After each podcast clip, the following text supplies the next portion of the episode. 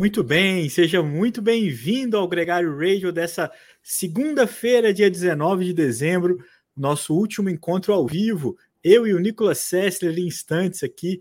Hoje a gente vai fazer um balanço, uma retrospectiva do que foi 2022, um programa pedido pelos nossos ouvintes, um momento também da gente registrar e guardar aqui uh, o que foi essa temporada tão intensa, tão longa e, e tão bacana hoje num horário peculiar, às 16 horas da tarde, porque o nosso querido Nicolas Sessler estava treinando. O Nicolas Sessler está no interior de Minas Gerais, fazendo o seu training camp, Nicolas Sessler. Muito bem-vindo aqui.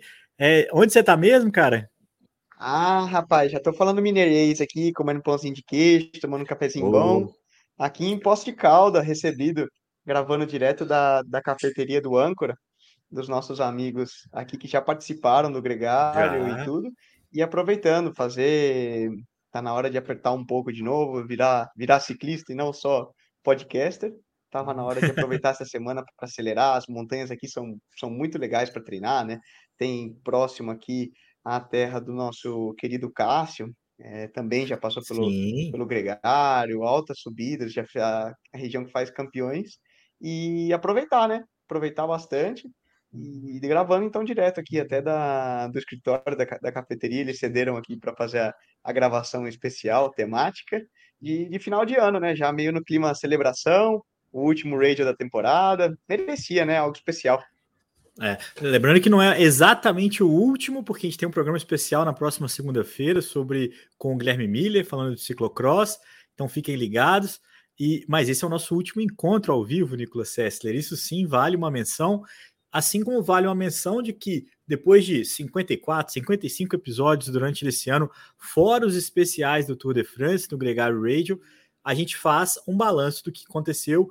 E para me preparar para isso, Nicolas, eu fui ouvir o programa que a gente fez exatamente um ano atrás, publicado no dia 20 de dezembro, onde a gente falava sobre o que vai ser notícia em 2022. Ali, diferente do que a gente vai fazer esse ano, que é um pouco mais é, de relembrar, Lá a gente especulou o que viria, né? A gente tentou é, falar sobre o futuro. Você não fugiu, você deu ali os seus palpites, e a gente tem aí algumas boas experiências que a gente vai é, permeando aqui ao longo do programa. Quem está ouvindo esse programa vai se ligar de que a gente vai ter alguns momentos de lembranças, memórias minha, do Nicolas, opiniões e também alguns números do que marcou, do que, que marcaram essa temporada. Mas uma das coisas que a gente começa esse programa, Nicolas, é porque a gente falava em 2022 sobre a nossa no final de 2021 sobre a nossa vontade de ter uma temporada sem Covid, né? É, lá no primeiro programa, gente falou, tomara que o Covid não atrapalhe a temporada e tudo mais. Não foi o caso. 2022 a gente também teve Covid, é, alguns casos mais sérios, assim, como o João Almeida, que abandonou o Giro de Itália quando ele estava em quarto lugar na geral, é, o próprio Walter Van Aert, que foi afetado ali também é, por alguma um pouco mais ficando fora da volta de Flandres, por exemplo, né? Enfim, é, não foi dessa, não foi esse ano que o Covid não afetou, né? Quem sabe o ano que vem, né, Nicolas? Ah, cara, eu diria o contrário. Eu, como ciclista profissional, eu diria que esse ano a gente esqueceu o Covid. Talvez ali no início de janeiro, fevereiro, é. existia aquela onda. Mas é certo que o Covid teve presente no pelotão profissional, mas muito mais como um resfriado qualquer. Cara, quando você alguém pegava um Covid na durante uma prova, vamos pensar, a Tour da Suíça teve muito problema, né? Vários casos positivos, o próprio Tour teve um pouco de problema, o Giro, né? Como você mencionou, a, a, o, abandono, o abandono do João Almeida, mas era mais como, olha, quem pegou um resfriado, uma gripe, durante uma prova, vamos pensar na é, antes de existir o Covid, né, quando o mundo ainda era lá em 2019, é, então. essa pessoa também sairia do, da prova, uma por incapacidade física de ter continuidade, se fosse um resfriado leve, talvez ele continuasse, mas se fosse algo que ficasse um pouco mais forte, diretamente o cara seria afastado. É um protocolo que sempre se utilizou no ciclismo profissional. Vamos pensar, ciclista profissional sempre foi um ser paranoico e até um pouco idiota, né? Existem os, os famosos, né, os tabus de que, olha, ciclista profissional, você tem que apertar o botão do elevador não com o dedo, mas com o, o nó, né, do dedo. Por quê? Porque aí você não encosta. Sempre andar com álcool gel na mão.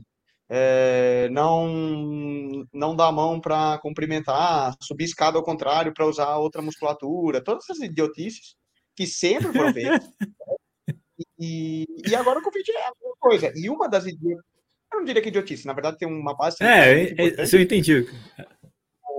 Sempre no ciclismo uh, profissional antes da era Covid, quando um ciclista tinha o menor sintoma de gripe, resfriado, é, virose, separava-se ele do quarto. Então, você, ele já, já dormia, vamos pensar, né? Ciclismo profissional sempre você divide o quarto com outro companheiro de equipe. Dois. Se algum dos dois mostrasse algum sinal de possível virose, o que fosse, ele separaria do quarto. E é a mesma é. coisa. Esse ano, o Covid foi bem similar. É, pois é. Não, você tem razão, mas é, o fato é que não foi completamente ainda. Eu acho que o João deve ter ficado sentido. O, o, o fato que o rendimento dele foi caindo, né? E ele foi ficando é, mais isolado da briga pela, pelo pódio e tudo mais.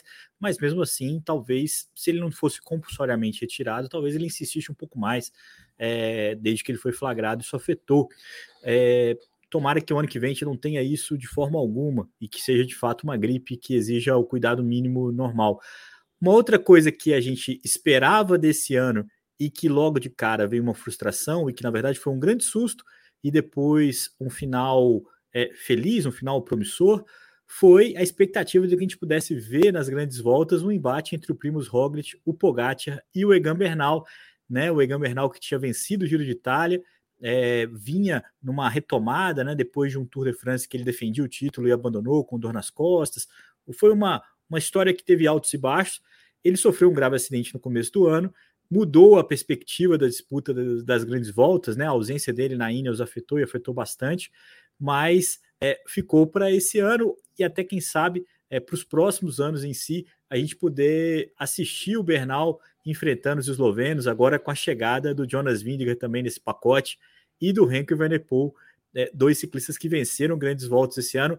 O Jai Hindley venceu o Giro, mas talvez, né, Nicolas, dentre esses nomes, é um cara que ainda está um pouco aquém no papel é, desses embates, mas seria muito legal se o Bernal pudesse é, retomar essa briga, né? Treinando ele tá, né?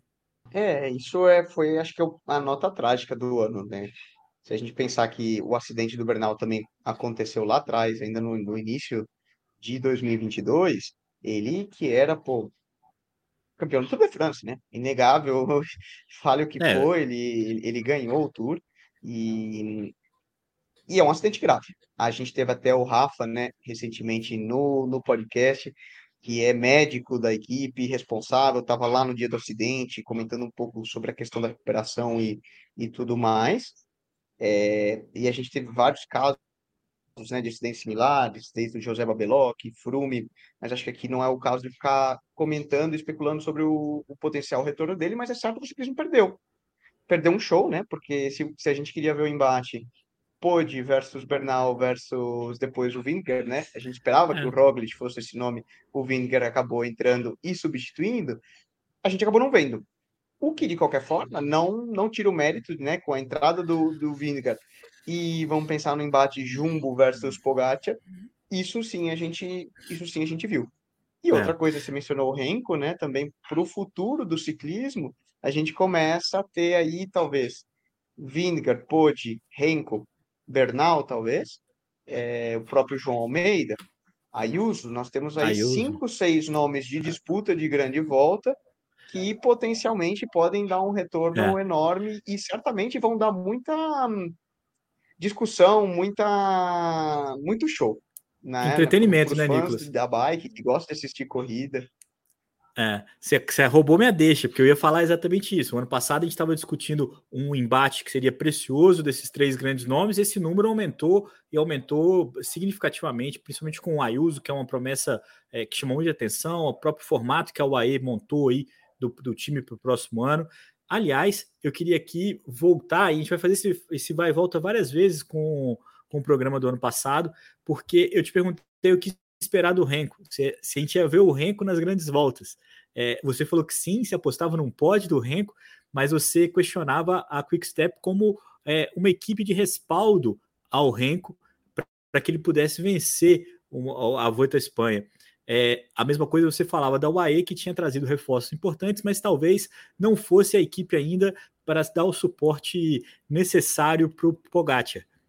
Assistindo o que você assistiu esse ano, tanto a UAE para o Pogacar no Tour, quanto a Quickstep é, na volta com o Renko, você muda a sua opinião? O que, que você acha que as equipes entregaram ali em prol dos seus líderes? Você me botou numa enrascada aqui, hein, cara? Ah, mas... É... Boa. cara, eu, eu acho que a UAE continua sofrendo.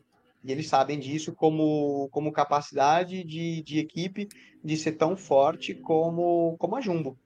Fazer frente à, à qualidade como equipe que a Jumbo tem. E ficou claro no Tour de France. Eles perderam. A Jumbo ganhou o Tour de France. Eu não diria que, né, o, vamos dizer, não foi o Vinter que ganhou, foi a Jumbo que ganhou. Eles tiveram Sim. essa capacidade, a gente viu a Jumbo se reforçando no ano, por exemplo, o Christophe Laporte foi uma das, é, das contratações que fez um trabalho incrível. É, Pascal Eckhorn, Wout van Aert, todo mundo ajudou muito e o fortalecimento coletivo da equipe fizeram a diferença. Fato. O AE percebeu isso, né? Tispenu, verdade. É, a UAE percebeu que eles perderam. Por melhor é. que o Pogacar, seja, vamos falar como atleta, o Pogacar tá, era é, muito forte. Né? Ele ainda é, eu acredito. E dentro do pelotão, a gente sabe que o, o Poit está um, um, pouquinho acima ainda do que, do que o Vingegaard é capaz de entregar, do que o, o que o próprio Roglic é capaz de entregar.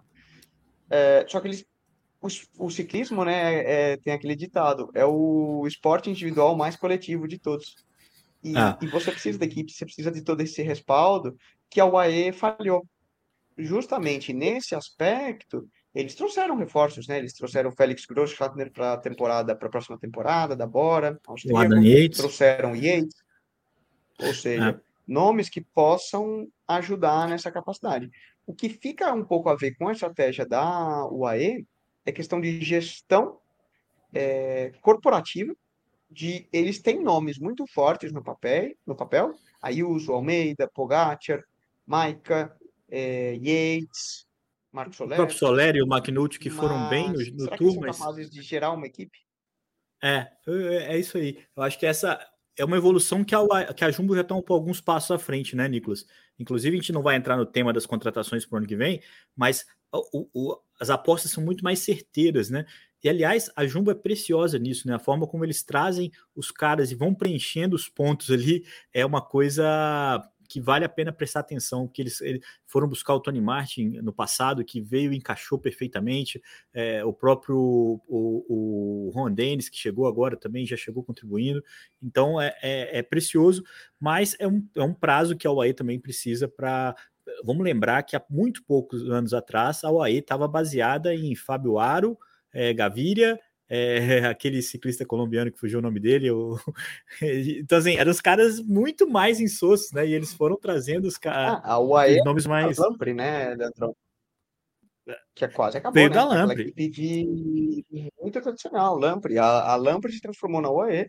Era aquela equipe né, é. né, famosa com uniforme. Tem para ver vários aí nas antigas da, da galera no, no Brasil, né? Que não sei se foi a. Fizeram uma réplica, que era uniforme azul com os detalhezinhos em rosa uma equipe de, italiana muito tradicional, que depois se transformou ah. na UAE, e é uma equipe que quase quebrou. Quase desapareceu antes da UAE comprar o projeto. É, na verdade, eles iam ser vendidos para um outro, um outro paraíso árabe, e, e deu ruim no, no, no, finalmente, e a UAE veio e salvou. Foi uma coisa, o Saroni, né, que era o diretor da Lampre, que foi o cara que, que fez essa, essa mágica de salvar a equipe e de fato hoje eles têm muito dinheiro, né, Nicolas? Acho que é o orçamento, depois do orçamento da Ineos, é o segundo maior orçamento, e isso é bem visível nos nomes que eles é, vivenciam. Mas é sempre assim que funciona: a equipe surge, muito dinheiro, traz nomes é, mais duvidosos por muito dinheiro, porque é o jeito de convencer os caras de irem, e aos poucos essa evolução, quando é bem trabalhada, vai vai somando, né? O Pogacar antecipou um pouco essa evolução, porque é um fenômeno uma joia que eles contrataram. Nicolas, um outro ponto importante, ainda, ainda lá nas nossas previsões do começo do ano, era a expectativa para o Van Aert, para o Vanderpool e para o Pitcock, aqui sempre presentes na Gregário como trio dos Galácticos, né? Eu te perguntei quantos monumentos eles ganhariam. Você lembra quantos que você respondeu? Vai lá, escuta no nosso site. Você disse claramente, cara. Eu acho que das cinco monumentos, os três ganham no máximo uma delas. Ou seja, você acertou precisamente, cara. Só o Mathieu Van Der Poel conseguiu vencer a, a volta de Flandres. É, não é demérito dos outros, vai, vai ficar aqui só uma pequena corneta, mas o próprio o Van Aert fez segundo no, na Paris-Roubaix, fez terceiro na Liège, é um monstro o Van Aert, mas tão dominante quanto a gente imaginava que podia ter sido, não foi, né? Claro, qualquer prova que esses caras entrarem, Leandrão, o pau vai quebrar, eles vão dar show. É, no final das contas, eles são pagos para isso.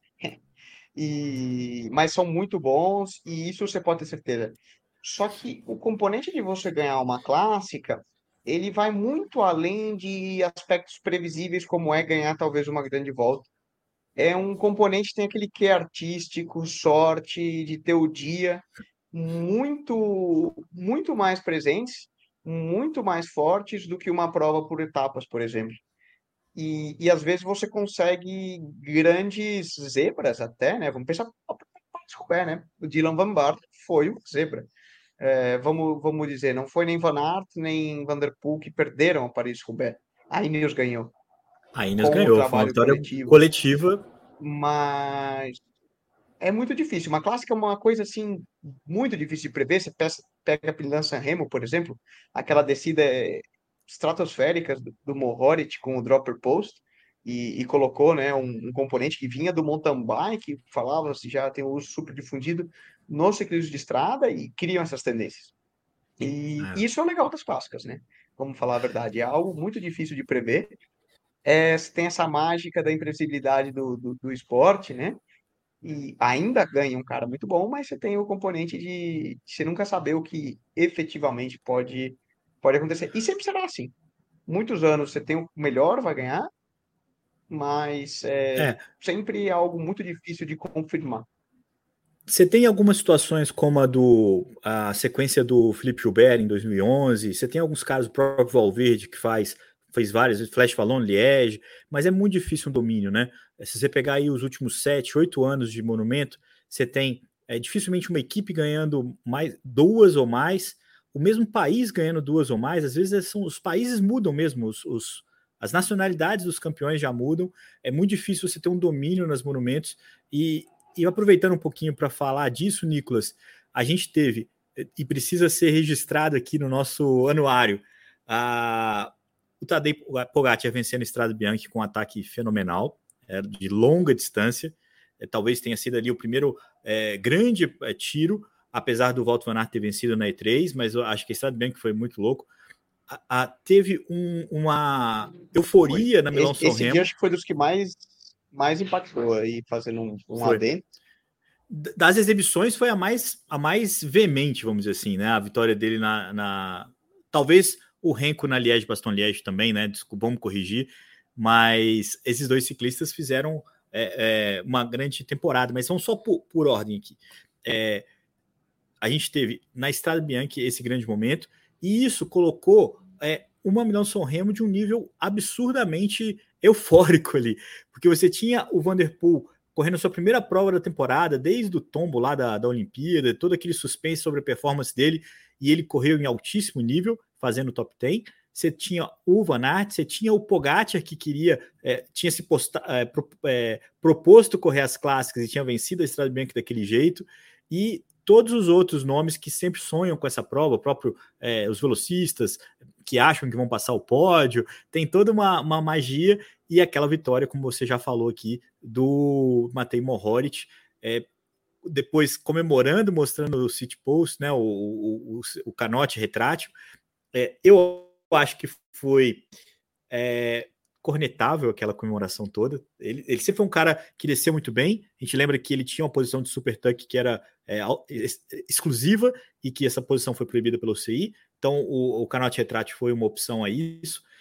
Mas, Nicolas, a gente lembra do barulho que estava em cima da Bahrein é, ao longo da temporada, desde, a, desde o Tour de France, sobre os casos de doping, sobre a, a, imagem da equipe. Então, quando ele vence uma prova tão importante quanto essa, ele aponta um feito tecnológico como influente, ele tira todos os holofotes possíveis em relação ao doping.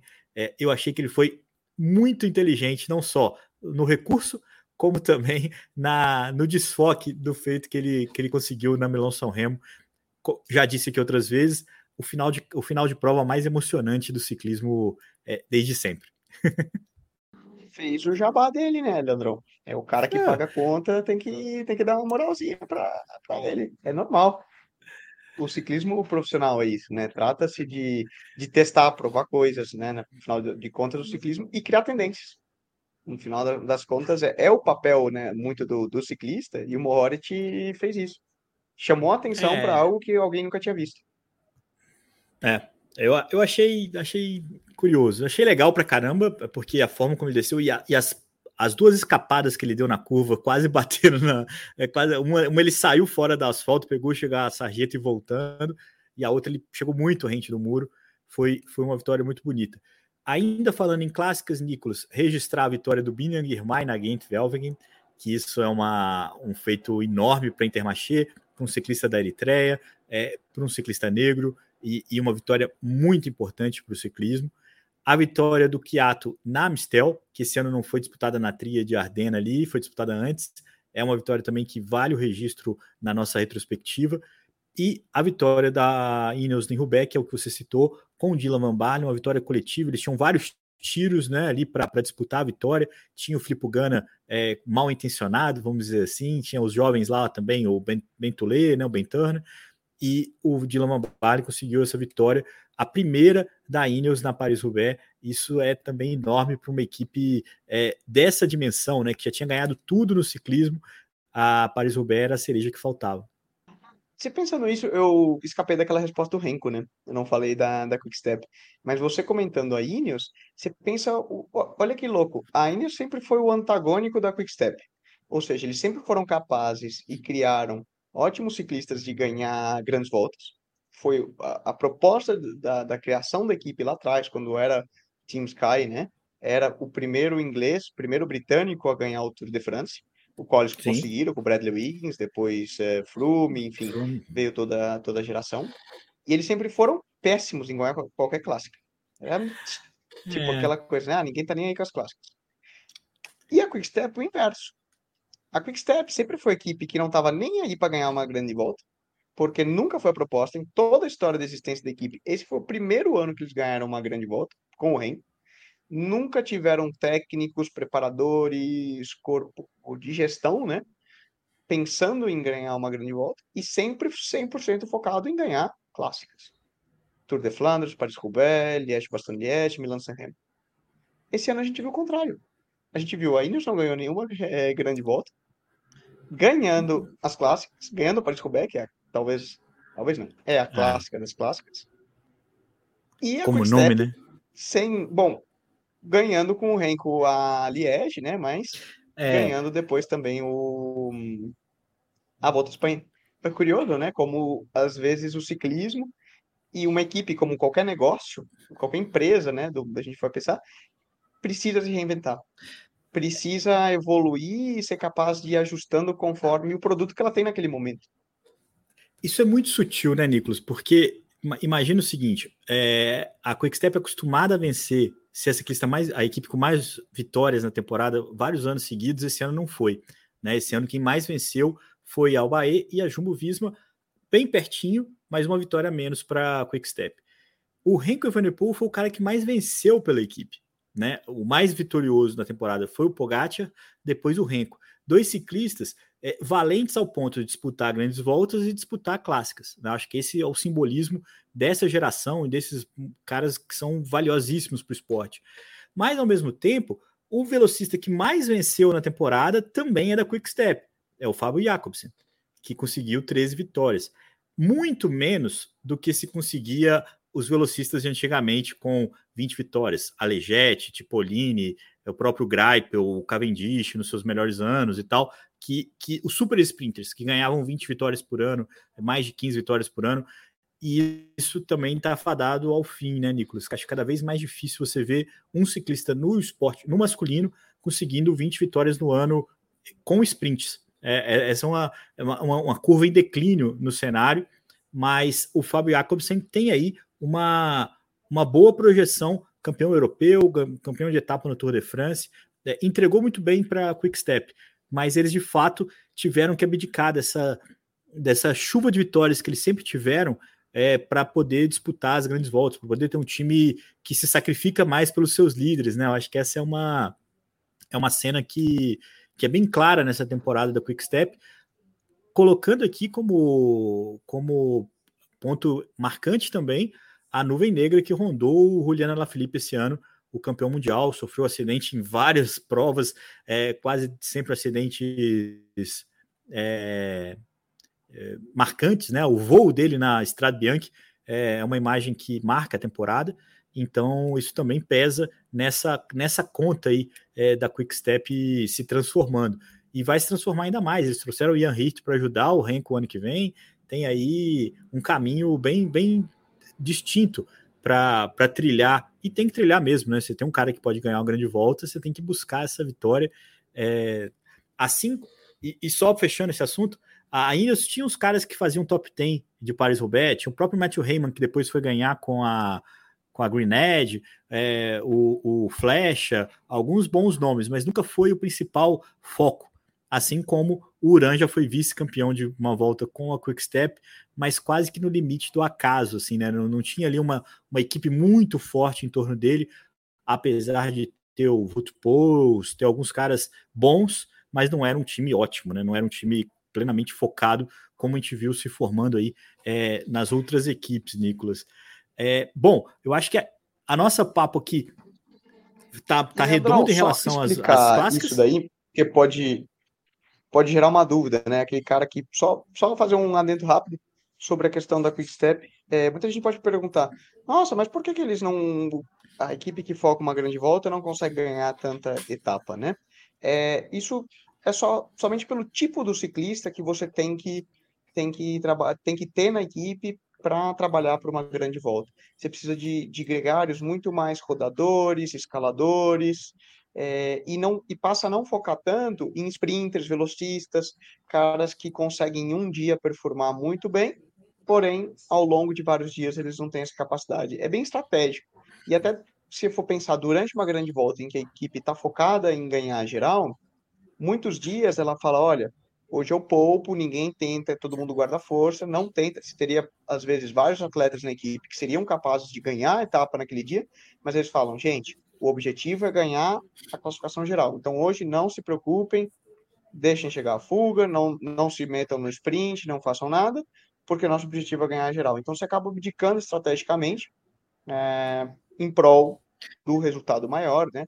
Que é a tentativa de ganhar a geral nessa evolução da especialização, que quem trouxe isso com mais veemência foi a Sky, né? Que abriu mão, inclusive abriu mão do Cavendish num certo momento, porque não queria mais levar um velocista para o Tour. É, tem também a diminuição do número de ciclistas por equipe, ba que, Banesto, que dificultou Movistar, mais né? ainda. A Banesto, que era antigo Banesto, antiga um, que hoje é a equipe Movistar, sempre foi uma equipe famosa disso também, né? Eles sempre foram lá desde a época de Indurain, é, Pedro Delgado, todo o processo, a equipe foi focada em ganhar as voltas, né? Foi o que eles sempre fizeram muito bem.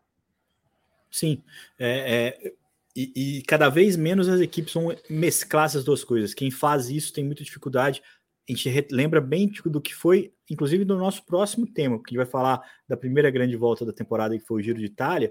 Uma das equipes que tentou fazer esse meio a meio aí e se complicou em vários momentos foi a UAE, que tinha o Gaviria e que tinha o João Almeida, e, e, no fim das contas, e tinha um monte de italiano que também estava meio que por conta própria, é, e isso foi ali um enrosco danado para a equipe na disputa da malha rosa, uma prova que eu, eu tive a experiência de acompanhar é, full time, você me ajudou num momento muito difícil, inclusive desse ano, onde eu precisei me ausentar da transmissão, é, mas a gente acompanhou essas etapas é, desde a largada, né, Nicolas? Isso foi é, uma experiência muito legal e, e, muito marcante nos detalhes, de poder observar os detalhes das competições, é, diferente do que é assistir a transmissão ou o próprio resumo, é, notar características diferentes da disputa, que no fim das contas, Nicolas, eu não sei qual que é a sua impressão, mas foi uma prova marcada pelas boas fugas, pela emoção na, nos detalhes, mas uma disputa pela classificação geral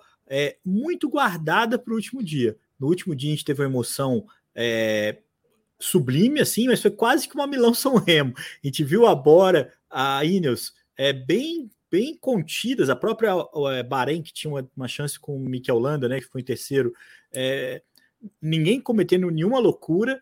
E na última etapa, que foi, penúltima no caso, que foi a mais insana que eu já vi é, com a chegada lá nas Dolomitas, é, ali sim a gente viu o Richard Carapaz quebrando e quebrando bonito. E o trabalho de gregário da Bora com o Leonard Kama, que veio da fuga e que coincidiu com o ataque do Jai Hindley de uma forma riscada no papel, assim, vai acontecer isso em tantos segundos, vai encontrar e, e vai conspirar tudo a favor é, para a vitória desse australiano é, na prova é, italiana. Qual que é a sua lembrança alemã, do né, Uma engenharia alemã. Planejada ali, engenharia alemã. A, engenharia a, alemã. A, é, foi muito legal. Eu, eu a, minha lembrança mais legal foi, foi uma das etapas que eu comentei, né? Que eu achei que foi impressionante. Foi aquela etapa que justamente a Bora colocou na ponta, partiu todo mundo, ninguém esperava. Ainda estava o Juan Lopes de rosa. Um, não lembro se foi a 13 terceira, 14 quarta. Yates ganhou a etapa. E, e, foi uma etapa que no papel não parecia tão dura assim, mas eles jogaram a bomba. Terminou todo mundo de grupinho, dois em dois. E ali você viu que eles estavam realmente.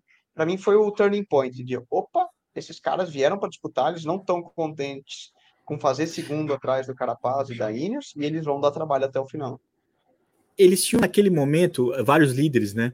Porque eles ainda tinham o Kelderman com esperança, eles tinham o próprio Jai Hindley, que estava bem guardadinho ali, e ainda tinha até o Leonard Kaman, que venceu uma etapa, tinha em algum momento uma aspiração ali, ou parecia ter uma aspiração é, com a classificação geral. E, e, naquela etapa, de fato, que eu não assisti, foi a única que eu não assisti, é, foi uma das mais emocionantes, porque eles realmente tacaram fogo. As demais, a gente viu muita emoção. A etapa do, do que a vitória do Bini Girmay é, no sprint sobre o Mathieu Van Der Poel foi muito legal, o famoso lance da rolha da, do champanhe. É, foi uma etapa muito seletiva, com um final muito é, dinâmico.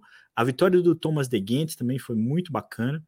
E, e, nessa prova, a gente viu uma Jumbo Visma um pouco diferente do que a gente viu ao longo da temporada, que eles apostaram no Tobias Foss e no Tom do Molan como líderes, nenhum dos dois conseguiu ir bem, e eles se reformularam muito rápido, indo para a fuga com vários ciclistas, e o Cohen Bowman batendo duas etapas e a camisa de montanha. E a primeira vitória do Cohen Bowman foi uma das vitórias coletivas mais bonitas que eu já vi. O Tom do Molan, é, que se aposentou esse ano, inclusive, é, fez ali uma exibição que, que é, raramente eu tinha visto, assim, de controlar o ímpeto de dosar as energias, de marcar as fugas e de no final dar certo. Isso foi uma coisa é, extremamente marcante dessa, desse Giro de Itália, que teve o Mathieu Van Der Poel como um grande é, animador dessa festa. Né? Ele logo de cara na Hungria pegou a camisa rosa, é, venceu uma etapa bonita com final ao alto, se defendeu no contrarrelógio que o Simon Yates ganhou é, e foi ali muito bem no começo, é, depois ele foi vários dias na fuga, o Alpecin ganhou três vitórias de etapa. Foi um giro muito bonito, mas não um giro, principalmente se a gente comparar com o que foi o Tour de France, um giro onde os principais protagonistas não estavam ali de fato na briga pela geral. É, eu não sei se eu vou saber me explicar bem disso, mas o Tour de France estava o tempo todo girado em, em torno do Pogacar e da Jumbo Visma e do que, que a Ineos podia fazer para tumultuar isso, é, enquanto na, na, na, no giro, os outros nomes tinham muito mais chance e, e traziam muito mais entretenimento.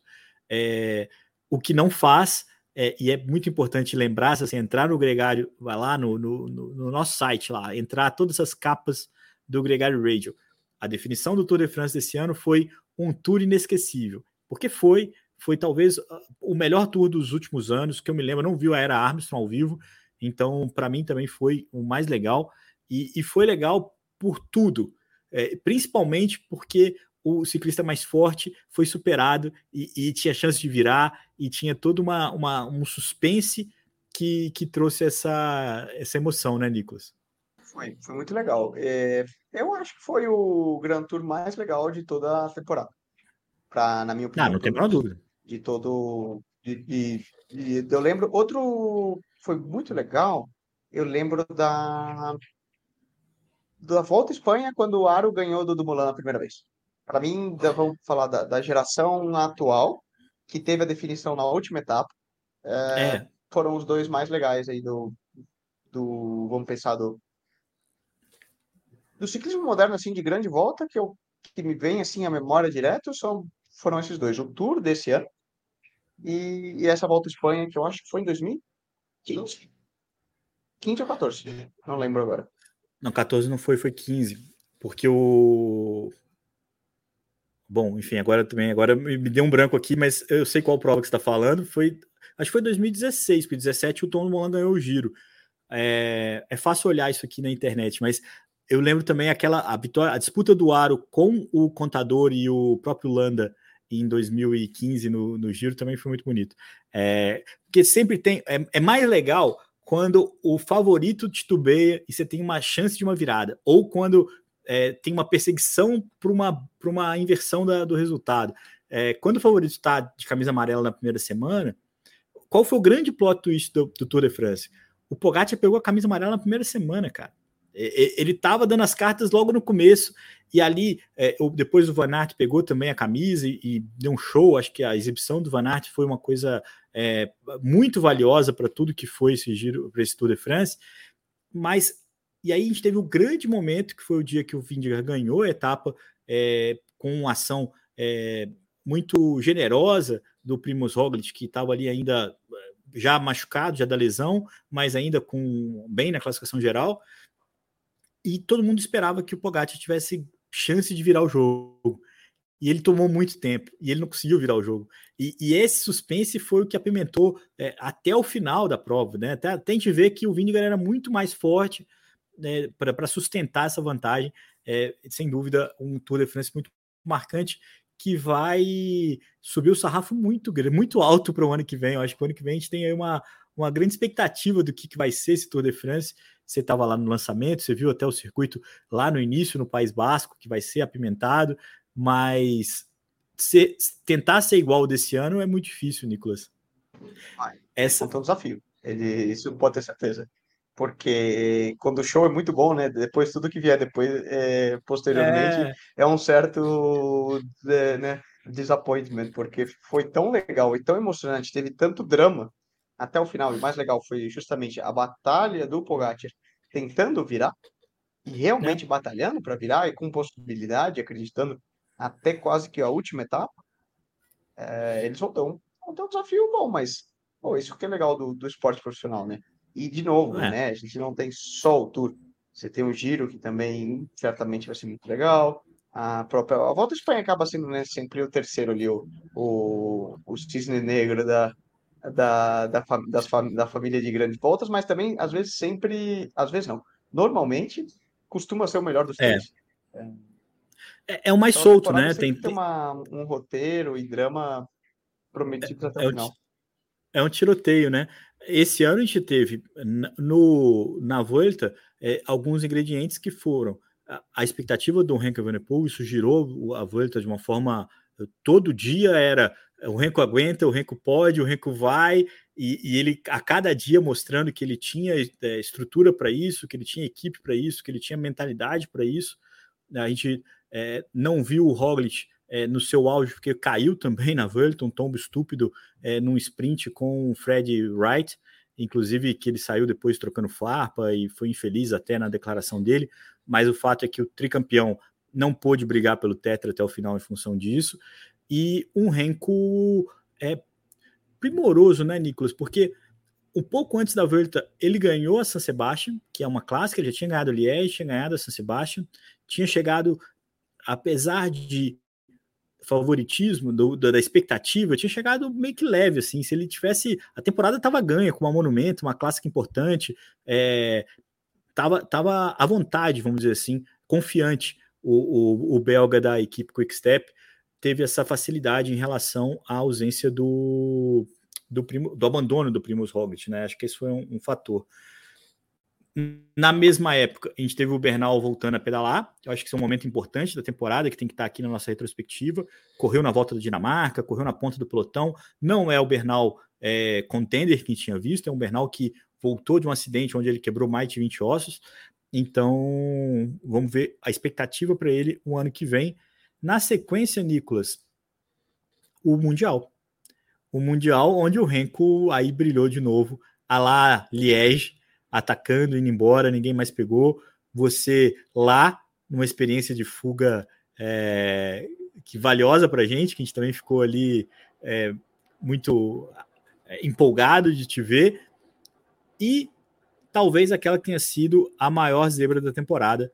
Não, não lembro de ter surpreendido tanto quanto a vitória do Tobias Foz no contrarrelógio. É, esse saiu da, da cartola, né, Nicolas? Isso ninguém esperava, posso te falar. A vitória do Renko era meio que tida como possível, ou pensávamos, o, a vitória belga, né? Van Aert ou Renko era bem esperado, mas a vitória no contrarrelógio era esperada pipogana de um próprio Renko, mas certamente não do Tobias Foss. Até a expressão do Renko, né, quando ele termina e fala Who won? Foss? é, ninguém esperava, foi uma, um ponto fora da, da curva mesmo.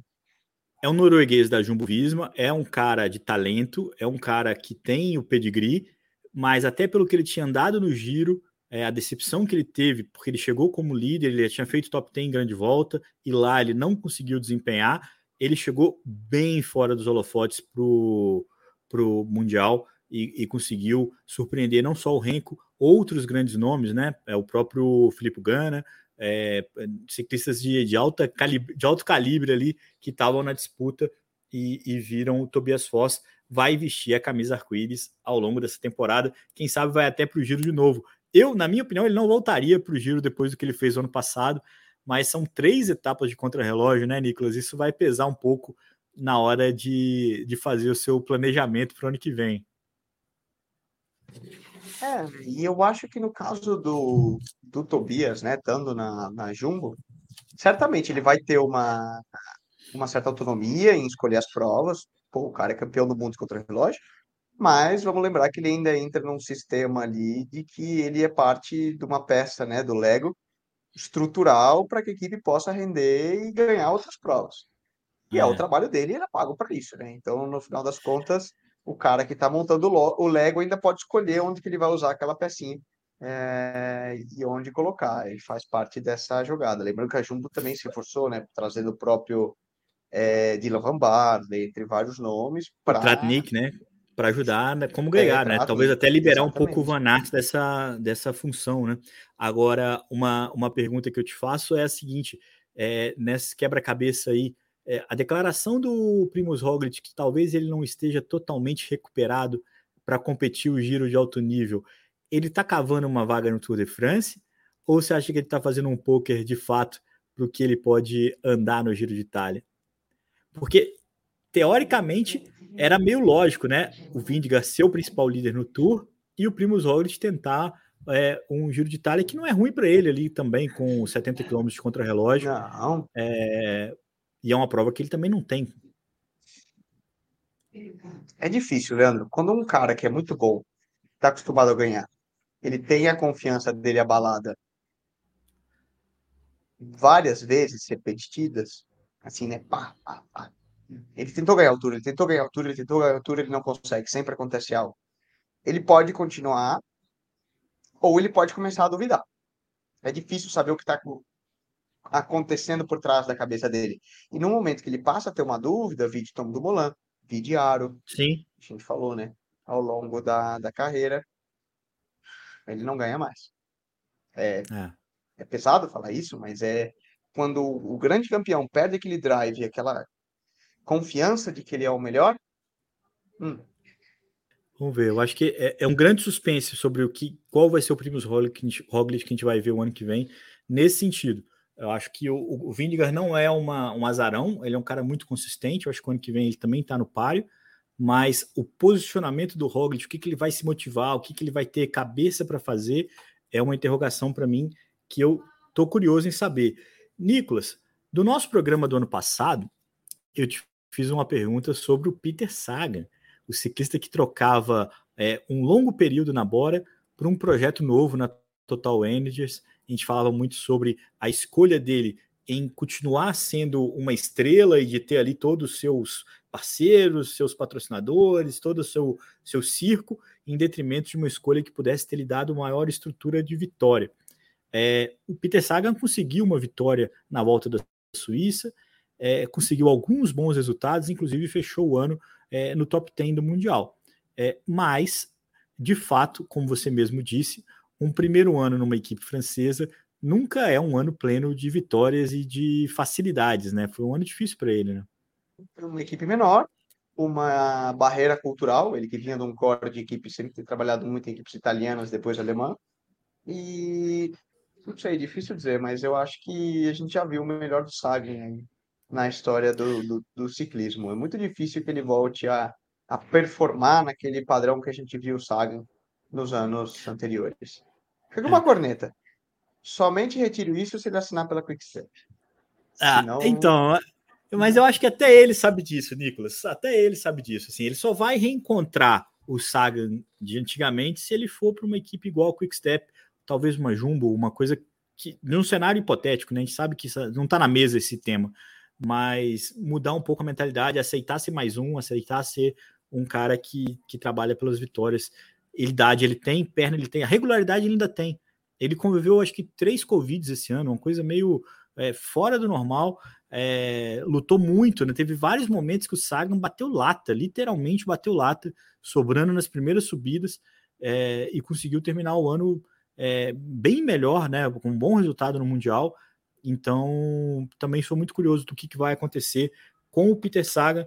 Não, não vai ser o Peter Sagan de antigamente, não vai, mas o que, que ele pode ser capaz de aprontar o ano que vem, essa é uma curiosidade que eu ainda tenho. Lenha para queimar, eu acho que ele ainda tem. Essa é a minha meu palpite. Nicolas, antes de a gente entrar no ciclismo feminino, que também vai ter um espaço aqui nessa, nessa retrospectiva, antes que você durma, é, a gente tem que lembrar que esse ano foi marcado pela aposentadoria de alguns ciclistas, é, alguns muito importantes, como o Rich Porte, como o próprio Tom Dumoulin, outros geniais, como o Alejandro Valverde, o Vitinho Nibali, o Felipe Gilbert, uma geração que se despede e se despede é, além de correr em bom nível, porque o Valverde correu em muito bom nível, o Vicenzo Nibali fez quarto no, no Giro de Itália, é, se despede sem com muito pouca conta para acertar, né, cara? Os caras foram fantásticos, né? Você vai falar o que dos caras, né? É, Alex Downsett também, que, que se é, aposentou é, no Tour of Britain e tudo, Porto. É, o Downsett um, um, um, pouquinho abaixo, mas é um cara muito respeitado no pelotão, viu, Leandro? Principalmente o pelotão inglês, sempre que ele falava, ele tinha, é, tinha respeito e participação. Mas é certo, né? A gente tá vendo uma transição de geração, quando falava no início do programa, que a gente começa a ver novos nomes e novos potenciais para sempre dar o entretenimento para as grandes voltas, o mesmo, e você vê aqueles nomes, vamos pensar aí, da geração de 2010 até 2020, que foram os destaques, começarem a, a, assumir, né? Então, você já teve um contador que parou, você tem agora um Nibali, um Valverde, um Porto, né? Pô, de Porto foi uma super referência, né? Peça-chave na vitória de todos os tours do Froome. Fica Sim. aí outro que cedo ou tarde vai estar tá, tá na hora já, né? É... Então, é, o esporte é isso. O esporte é isso, Nicolas. É só uma questão de saber a hora, né, cara? De aceitar e também de ter quem te pague, né? Porque se você tem um contrato que te paga alguns né, sete dígitos por ano ali, você vai ficando, né? Não, não precisa também é, evadir o local. Nicolas, ciclismo feminino, acho que foi um ano, merecia um programa à parte, é, um ano marcado pela ascensão e pela popularização. Acho que todo mundo ficou contagiado. O Tour de Femme foi sinistramente fantástico. Uh, o Giro de Itália foi muito bacana, o Giro Doni. O Challenge da Volta também foi. O ano que vem já vai ser Volta mesmo, porque é, é uma ascensão que é um passo seguido de outro passo, seguido de outro passo que o ciclismo feminino conquista. E uma temporada onde facilmente a gente pode dizer que o melhor velocista, a melhor velocista do ano de qualquer gênero, foi feminina com a Lorena Vibbs. O que ela andou, nenhum homem andou é, nos sprints. E nenhum ciclista foi tão completo como a Nemi Convlut. É, o que ela fez Vamos também, lá, literal, né? Não tem gênero. Eu não sprinto com aquela mulher, mas nem pensar. ela me larga de roda assim, chuf, melhor nem, nem brincar dessa besteira aí. Passa vergonha. Passa vergonha, Nicolas Sessler. Ela teve, foi a maior vencedora, como eu falei que os grandes velocistas ganham mais de 20 etapas, 20 vitórias por ano, ela atingiu, teve um papel fundamental no ótimo desempenho da DSM, Tanto é que o ano que vem ela vai para a SD Works, para a equipe, é, para Ineos do ciclismo feminino, né? Equipe de maior orçamento.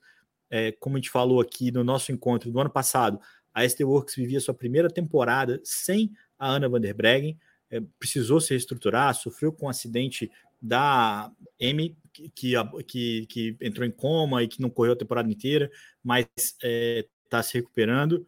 É, teve tanto que conseguiu reter é, a Chantal Black, conseguiu ter ali é, algumas ciclistas ainda correndo, porque ficou bem prejudicado.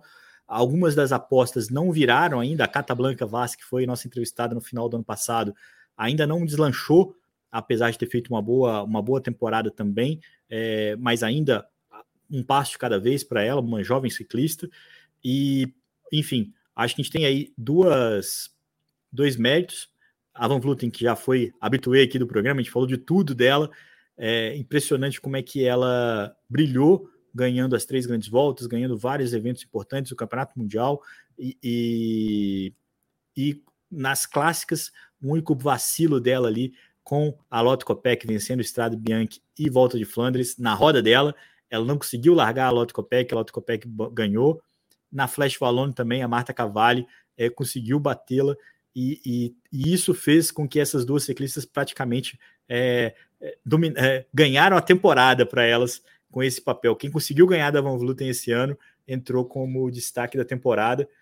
Eu queria citar um último feito, Nicolas, porque não vai dar tempo de a gente fazer uma eleição aqui de gregários do ano, porque nosso programa já está aqui passando dos 50 minutos, mas, na minha opinião, o melhor trabalho coletivo desse ano também veio do ciclismo feminino, a vitória da Trek na Paris-Roubaix, com a Elisa Longo Borghini. A, o trabalho da equipe, para mim, foi o momento mais marcante.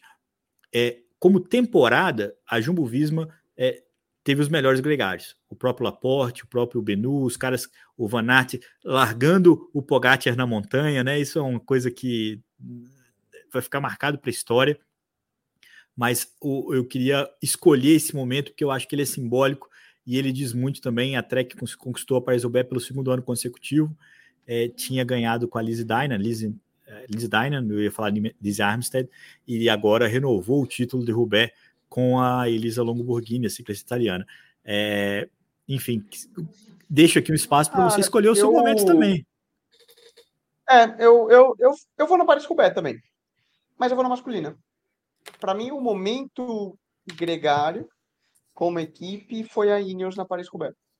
Como Acho eles justo. conseguiram ganhar, abrindo a prova do início, quando ninguém esperava, e num trabalho coletivo que eles ganharam como equipe de novo, quando é. eu mencionei lá no começo, Paris-Roubaix não foi é, uma vitória individual, foi uma vitória coletiva. A Ineos ganhou o Paris-Roubaix.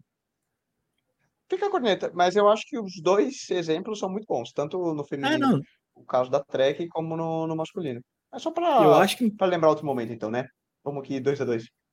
Não tem nenhuma corneta aqui, eu acho que é verdadeiro. Eu acho que, por exemplo, é, é, é o que o Roglic fez é, o trabalho né, coletivo da, da, da, Jumbo como um todo, na etapa que o Vindiga colocou cinco minutos no Pogacar, é um momento gregário do ano. O próprio Leonard Kama que a gente falou aqui. É, mas eles tiveram muita lambança, na... né, cara? Lembra daquela etapa da Paris-Roubaix no Tour, os caras trocando bike, erra pra cá, erra pra lá. Eles deram várias lambadas também. Tiveram possibilidade é, então... de perder também. Ganharam o Tour, mas também tiveram muitas chances de perder, né? Ah, mas isso é do jogo, vai. É difícil. Vira história para contar. Se não perdeu, vira história para contar. Assim como se a, se a UAE tivesse conseguido inverter o jogo com aquela participação do Brandon McNulty na, na, na terceira semana, que ele ficou ali, sei lá, três horas na ponta, é, eliminando todo mundo, teria sido também o, o inverso, que é com a vitória da coletiva da UAE, né? Que eles tiveram ali seus bons momentos também mas isso vira história, Nicolas. Isso vira programas é, gregários radios que a gente se encontra para relembrar. E a gente, antes de despedir, fica aqui um convite para todo mundo comentar. Acho que a gente falou de muita coisa aqui, vale muito a pena ouvir as lembranças das pessoas também, porque foi uma, uma temporada como um todo, uma etapa, uma temporada muito legal. Eu acho que as, as clássicas foram muito legais. A gente acabou aqui nem falando da bananada que o Pogacar fez na volta de Flandres, no sprint lá com, com o, o Vanderpool, que ele foi indo, foi indo, foi indo, acabou fundo, né? Foi, foi ultrapassado pelo próprio Van Barle é, e pelo outro ciclista que fez terceiro, que fugiu o nome, mas ficou em quarto, ficou fora do pódio, depois de brilhar, ele simplesmente alucinou é, nas subidas é, nos bergs de, de, Flandres, quase que conseguiu largar o Vanderpool no Kalberg ali na última, mas no fim das contas acabou micando ali no final o, o nosso querido Pogacar, mas uma temporada que só de relembrar já dá ansiedade para a próxima, Nicolas. Já, já tá dando ansiedade e eu na pele, né? Já tô aqui treinando e, e na pegada porque daqui a pouco começa. Nós estamos aqui 19 de dezembro e tá menos de um mês de começar a retomar a temporada Tour da Unander lá na Austrália, volta a San Juan na Argentina e da gente já tá falando galera fugaça. Posso te garantir que todos os ciclistas profissional já não tá pensando em férias, já tá pensando em encher a pança no, no final de semana, tá pensando em trabalho, tá pensando em temporada, training camp e a coisa já, já ficou séria. Já passou o modus Homer Simpsons Donuts e cerveja, já acabou para todo mundo. Muita gente me perguntou esses dias, Nicolas, sobre o seu, seu formato de treinamento, sobre como, quantos dias você treina, como é que você modula, quando é que você está é, fazendo sua programação. É, a gente fez um programa, você e o Rafael Falsarella, né, onde vocês contaram um pouco da sua preparação para o Mundial, que fica aí é, como dica quem, para quem perguntou, e uma sugestão para você para voltar a falar sobre isso, pensando um pouco em volume, agora você a sua experiência aí em Posto de Caldas, quantos dias você treina, quantos você folga, como é que funciona. É, essa experiência também é rica para quem torce por você. E quando é que você volta para a Europa? Já tem data? eu volto no final de janeiro. Tem tempo ainda.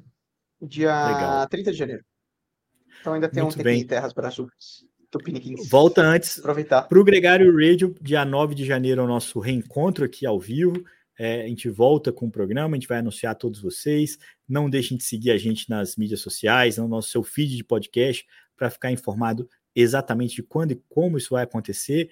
Mas no próximo ano a gente se reencontra aqui. É sempre um prazer, não só conversar com um cara como o Nicolas Sessler, mas ter a companhia de todos vocês. Espero que vocês também tenham curtido bastante essa temporada e essa retrospectiva que tenta resumir um pouco do que foi isso, mas resume bastante também do que é o Gregário Radio, né, Nicolas? Essa parceria de comentar, de curtir o esporte e de esperar o que vem por vir, porque vai vir muita coisa legal também.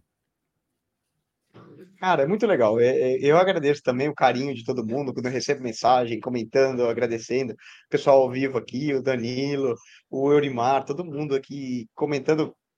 O pessoal do, do café aqui, do Âncora, ah, não, tem que gravar lá, pô, que legal. E, e você vê que um monte de gente que escuta, tá acostumado. Esse é o, o melhor, da, melhor das vitórias, né? Eu acho que é o mais legal. Então, agradecer aí você que está escutando, que faz parte da tua rotina, tá sempre com a gente. E bora lá, Feliz Natal para todo lá. mundo, aproveitem, recuperem as energias e a gente se vê daqui a pouco, né? Já, já tá, bons pedais de final de ano, com cuidado, e bora para a temporada 2023.